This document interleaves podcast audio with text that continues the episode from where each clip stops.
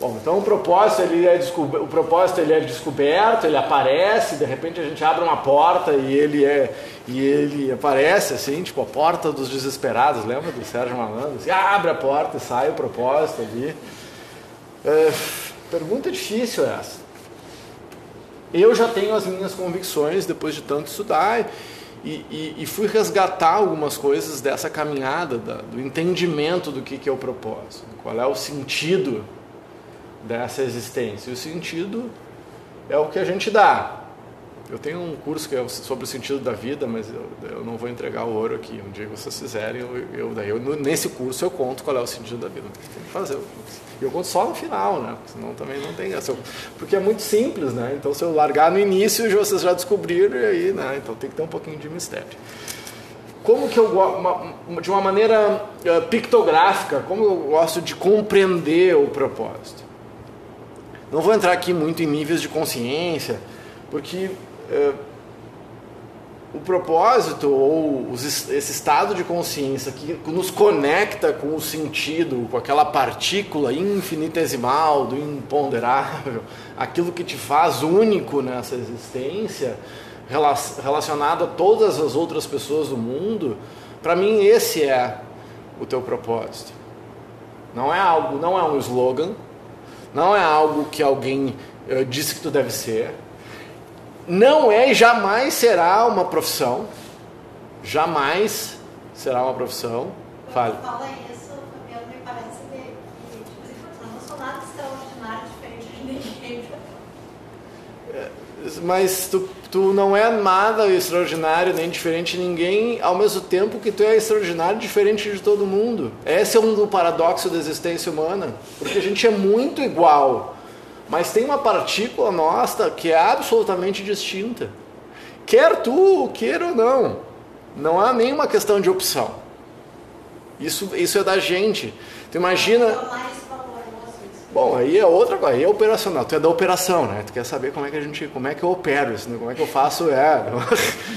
vamos, vamos na filosofia aqui primeiro, depois a gente vê como é que a gente operacionaliza esse negócio, tá? Vamos par, parte por parte a parte. Imagina que lá na origem do universo, olha, eu fui longe agora para falar. Lá na origem do universo, existia uma massa densa do tamanho de uma maçã, pré-Big Bang.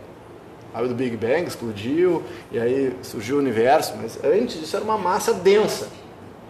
Que explodiu, daí o Big Bang, a Bíblia traduz como o verbo, na origem era o verbo, no princípio era o verbo. Ah, a criação de tudo que a gente conhece passa por vibração, passa pelo verbo, passa pela palavra, passa pelo bang, é? Né? pelo som. O som e as vibrações sonoras estão muito relacionados com o poder genésico. Então é que a gente fala que palavra é mantra. A palavra que dita e que depois cumprida gera muito poder. o que isso tem a ver com propósito revelado ou não, partícula infinitesimal do empoderável, entre outras coisas explodiu aquele raio daquele, daquela massa densa, que era uma coisa só, e se espalhou e criou o universo. Então, aquela mesmo DNA, o DNA de estrela, o DNA do universo, uma pequena partícula que é absolutamente única é tu. Ao mesmo tempo que faz parte da, uh, daquele todo original. Então, não tem como tu, assim, sim, você é igual a todo mundo, mas tem uma partícula que é só tua. Agora a gente fica pensando no extraordinário como se, ah, então para ser extraordinário eu tenho que estar cantando para multidões, eu tenho que ter 1.5 milhões de seguidores. Vida extraordinária é, é a tua escolha. Não sou eu que vou dizer, não é porque as pessoas fazem isso, aquilo que é extraordinário. A definição do que é uma vida extraordinária vai passar pelo processo de autoconhecimento. E não tem a ver com fama, não tem a ver com crédito. Esse foi um dos grandes game changers do, do, entendimento da liderança e do propósito, que é um livro clássico já, que é o livro do Jim Collins. Empresas feitas para vencer que ele fez uma, uma, uma análise, acho que foram, não sei se foram, foram, pegou dados das ações de empresas e suas concorrentes diretas nos Estados Unidos, acho que foram em 10 setores, mostrando que tinha uma média de, de valores de ação, de ações, e tinha algumas empresas que superavam em 10, 15, 20, 30% o valor ao longo do tempo.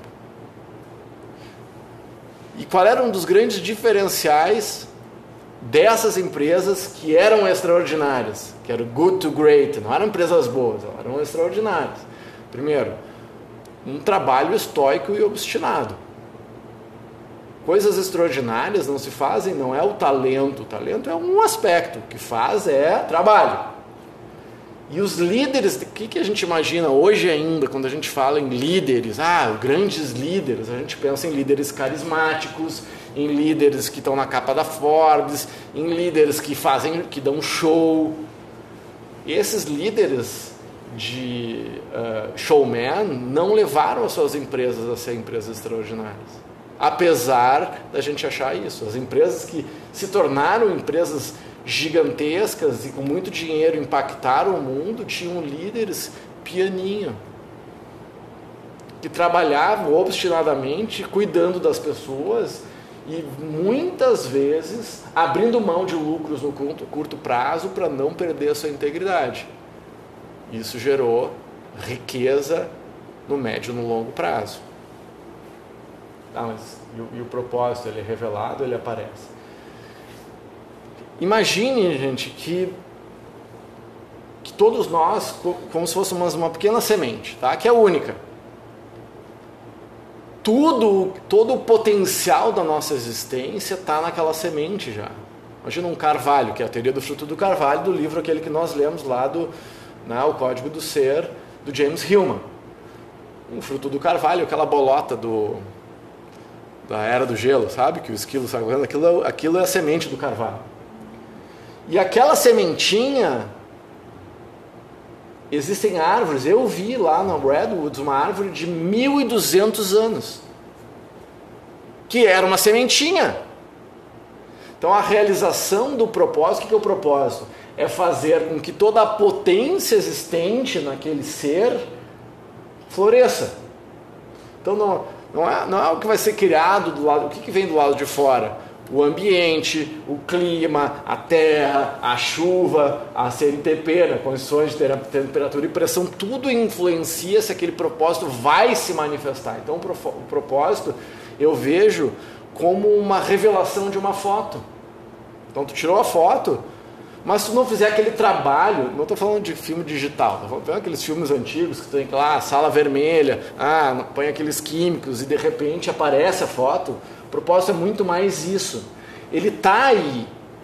Então não quer dizer porque não tem um slogan, a gente está falando sobre isso, não, não é o slogan que define o teu propósito. É o que a gente está fazendo aqui, é descascar a cebola.